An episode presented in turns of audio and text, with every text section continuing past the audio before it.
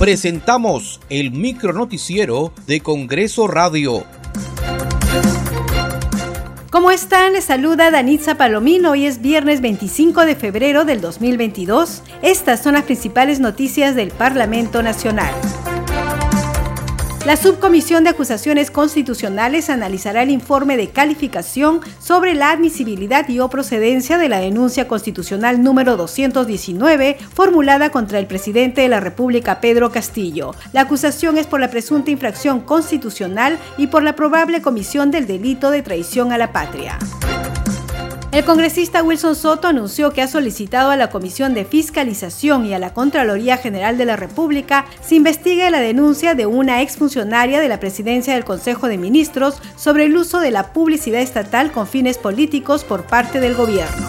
Sí, efectivamente, a través de mi despacho hemos cursado un, dos oficios, uno para la Comisión de Fiscalización del Congreso y el otro es para el Contralor General de la República. Muy lamentable también la denuncia de la ex funcionaria de la PCM. Está solicitando la investigación al respecto. Correcto, correcto, eso es lo que estamos pidiendo. El congresista Ernesto Bustamante, presidente de la Comisión de Relaciones Exteriores, indicó que ha sido informado que desde el martes el futuro embajador del Perú en Polonia y Ucrania, Hubert Wieland, coordinará la salida de Ucrania de nuestros compatriotas que así lo soliciten. Esto tras el ataque de Rusia a Ucrania.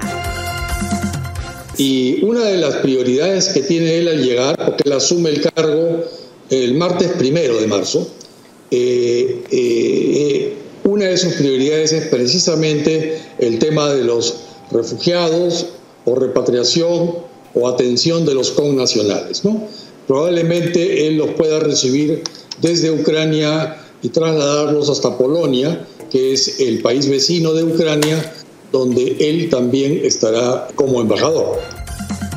La presidenta del Congreso, Mari Carmen Alba, pidió al alcalde de San Juan de Miraflores, Daniel Castro, no detener la labor del hogar Perú Niñez a favor de los niños con discapacidad.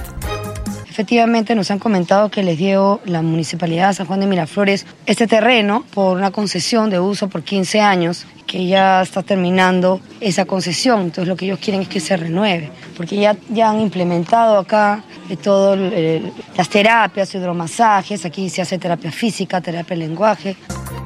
Muchas gracias por acompañarnos en esta edición. Nos reencontramos el lunes a la misma hora. Buen fin de semana.